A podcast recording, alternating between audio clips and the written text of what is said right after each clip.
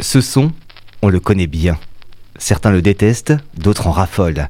Ils sont d'ailleurs de plus en plus nombreux, les accros du vinyle, à la recherche de pépites ou tout simplement pour se faire plaisir en utilisant un support bien éloigné des plateformes de streaming.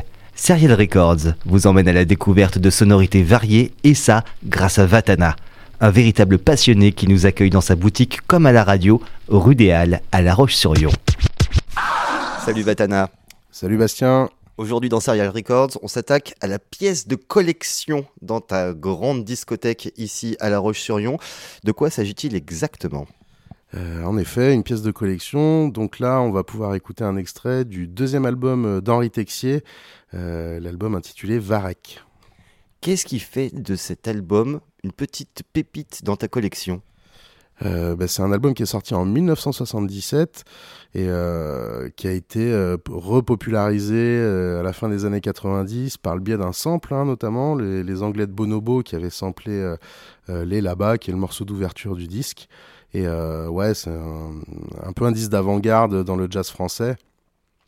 puisque Henri Texier poursuit toujours sa carrière et il a pu jouer avec les plus grands. Mais là, on voit que dès son deuxième album, euh, les deux premiers, hein, de toute manière, sont comme ça. Euh, le gars était déjà très très loin, quoi. Alors bon, on est sur une pochette plutôt basique, hein, c'est une photo portrait euh, avec un violoncelle juste à côté de lui? Sa contrebasse parce que Henri Texier est contrebassiste. Et ouais je voulais aussi le présenter puisque la réflexion qui est souvent faite à propos de cette pochette c'est qu'elle est complètement dans le futur quoi. Puisqu'on parle bien d'un album de 77 quand on voit Henri Texier avec ce regard perçant son bonnet, sa barbe et sa moustache. Euh, ouais, on est complètement euh, face à un hipster euh, du 21e siècle. Hein. C'est vrai qu'on pourrait, on pourrait se dire, tiens, on peut le croiser encore aujourd'hui dans les rues de La Roche, c'est possible. complètement, ouais.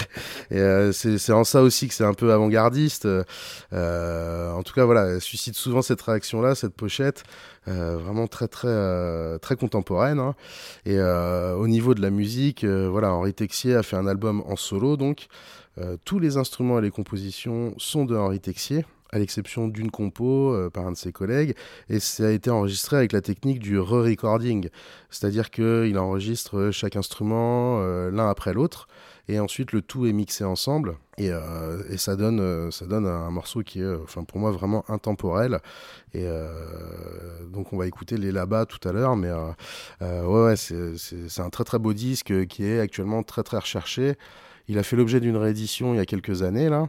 Et euh, bon, généralement, quand les disques, euh, ce genre de disques sont réédités, c'est que voilà, euh, ça commence à devenir compliqué de les trouver sur le marché de l'occasion. Et puis surtout, c'est très très recherché, quoi. Donc, je suis bien content de pouvoir en proposer une édition originale. C'est le premier pressage, sorti donc en 77 sur Eurodisc. Il y a eu des rééditions à l'époque sur les disques JMS en 79, en 80, etc. Mais euh, voilà, là c'est le, tout premier pressage. Et euh, c'est ce qui fait que c'est une, jolie pièce euh, à accrocher au mur dans la boutique. Oui, et puis aussi à écouter surtout. Bah, tout à fait, tout à fait, ouais. un, immanquable. Et puis, ouais, les, amateurs de son anglais de la fin des années 90 reconnaîtront sûrement le sample de, de Bonobo. Et on va tout de suite s'écouter les là-bas.